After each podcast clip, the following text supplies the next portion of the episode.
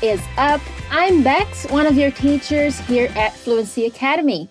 Seja muito bem-vinda, bem-vindo a mais um episódio do Pronunciation Bootcamp, o seu podcast de pronúncia que foi feito para te ajudar a entender melhor sobre os sons e, consequentemente, como pronunciá-los da melhor maneira possível para que você possa se comunicar aí cada vez melhor no idioma. E aproveitando, Toda vez que chegar o seu momento de soltar a voz para exercitar a pronúncia, você vai ouvir esse som aqui. E como esse aqui é um episódio de pronúncia, vai ser bem importante você repetir aí, ok? Agora vamos direto ao assunto. O episódio de hoje é dedicado ao famoso flap T, o mais americano dos sons do inglês, a gente pode dizer. Isso porque o som do flap T, que é uma maneira bem mais simples e natural de falar essa letra, não é falado pelos britânicos, ou pelo menos pela grande maioria deles, que geralmente usam o som normal do T, né, que é mais parecido com o português, ou eles trocam o som por um glottal stop, que soa quase como uma pausa ali no meio da palavra. Quer escutar um exemplo? Primeiro, ouça um personagem britânico da série Suits falando garrafa de água ou bottle of water em inglês. This is a biscuit and a bottle of water. Ele fala this is a biscuit and a bottle of water. Ele fala bottle of water. Ou seja, isso é um biscoito e uma garrafa de água. Ouça novamente e repita depois do som, tentando imitar o sotaque. This is a biscuit and a bottle of water. É meio difícil de imitar, né? Mas agora vamos comparar aí com uma frase parecida, mas na série The Walking Dead, que é americana. Just need a little bottle of water and I'm fine. A personagem diz: I just need a little bottle of water and I'm fine. Ou seja, eu só preciso de uma garrafinha de água e vou ficar bem.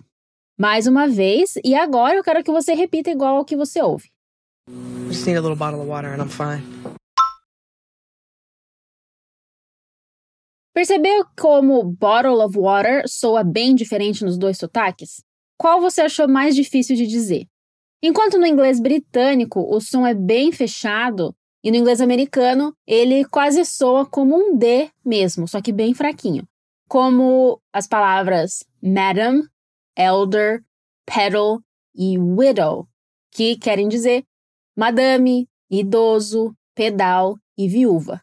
Agora tenta colocar esse som de D em bottle e water. Então escute agora essa sequência de palavras e repita sempre mantendo o mesmo som de D mais suave. Vamos lá. Madam, elder, bottle. Petal, widow, water.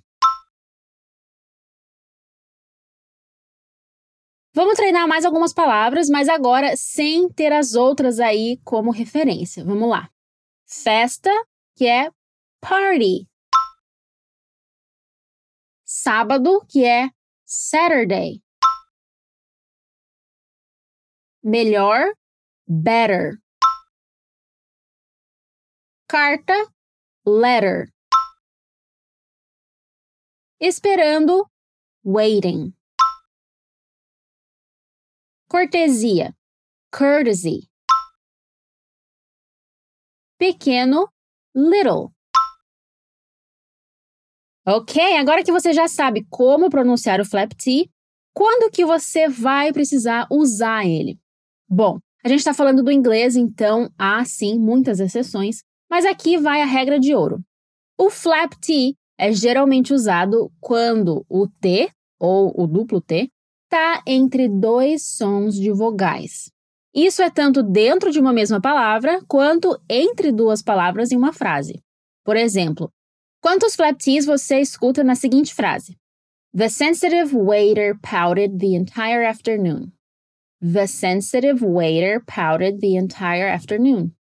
A gente pode traduzir essa frase como: O garçom sensível fez beicinho a tarde inteira. E dá para ouvir o flap T em sensitive, waiter e pouted. Vamos repetir? The sensitive waiter pouted the entire afternoon. The sensitive waiter pouted the entire afternoon.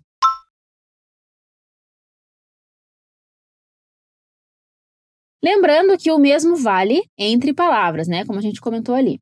Se uma palavra termina com vogal mais T e a próxima palavra começa com uma vogal, esse T ele vai estar num sanduíche de vogais aí, né? Então ele vai ser um flap T. Escuta essa frase do George, da primeira temporada de Seinfeld. What are you doing? What are you doing? Percebeu o flap T no final de what? Ali em What are you doing? Agora é hora de você repetir. What are you doing? What are you doing? Tranquilo, né? A única exceção realmente importante a essas regras é que o flap T nunca acontece na sílaba tônica da frase. Mas sério, o truque é treinar a pronúncia todo dia em vez de tentar decorar essas regras. Dessa forma, o seu cérebro e os seus músculos faciais, eles vão se acostumando com a pronúncia correta de cada palavra e logo logo você nem vai perceber que está falando tudo certinho. Então vamos praticar o flap T em frases completas. Primeiro eu vou falar a frase em português e logo depois em inglês, com pausas depois do som de flap T. Repita esses fragmentos depois do som e logo depois a gente vai repetir a frase inteira sem pausas. Are you ready? Come on. Essa caixa de bateria de metal é um total desperdício. Hã? Vou falar de novo. Essa caixa de bateria de metal é um total desperdício. Vamos lá. This metal battery box is a total waste. This metal battery box is a total waste.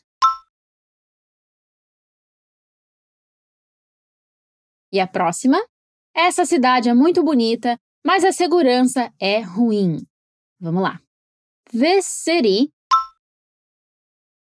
is very pretty, but security is bad. This city is very pretty, but security is bad.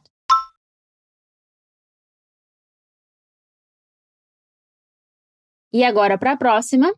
A filha dele não tem autoridade para falar durante a reunião. Bora lá? His daughter has no authority to speak during the meeting. His daughter has no authority to speak during the meeting.